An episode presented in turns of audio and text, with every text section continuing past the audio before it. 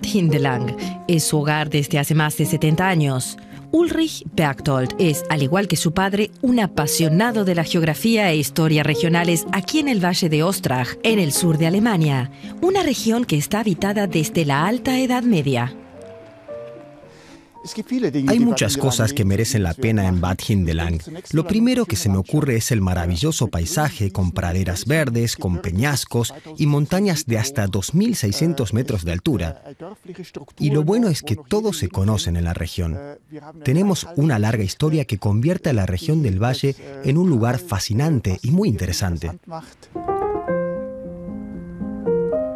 En el siglo XVI se extraía aquí mineral de hierro y todavía hay tres herrerías donde se ejerce el oficio de manera tradicional.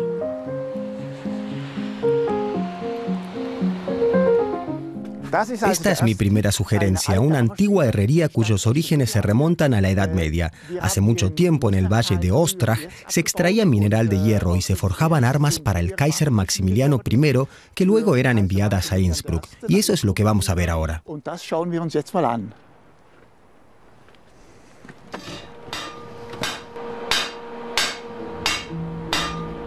La herrería de Franz Scholz está abierta al público. Aquí se pueden ver armas de la Edad Media.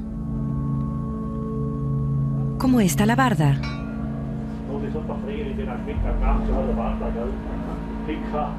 Hoy en día ya no fabrica armas, sino productos de uso común. Las sartenes de hierro fundido de Bad Hindelang, por ejemplo, son un souvenir muy querido.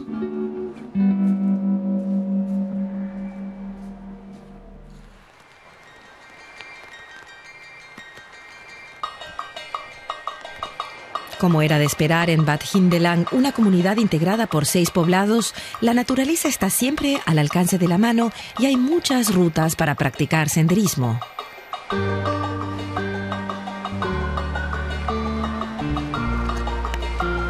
Paseando por la comarca de Ostrach encontramos las huellas del pasado. Bad Hindelang se encuentra en un valle de paso, lo que era antes una ruta de comercio entre Baviera y el Tirol.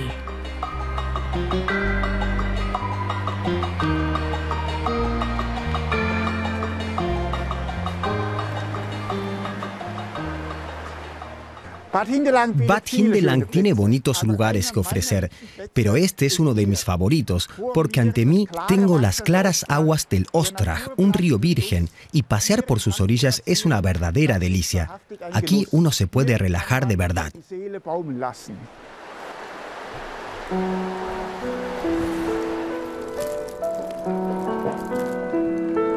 Ulrich Berthold nos conduce por último a una típica casa de labranza de la Algovia, en la que Kilian Lipp tiene hoy su taller. El pintor nació aquí en el Valle y después de pasar años de estudiante y de marinero, en 1981 decidió volver a su hogar en la Algovia y trabajar como artista. Kilian Lipp fue premiado por la restauración de esta casa, que fue declarada Monumento Nacional. Y poco a poco, sus obras, inspiradas en la naturaleza, han encontrado un hogar.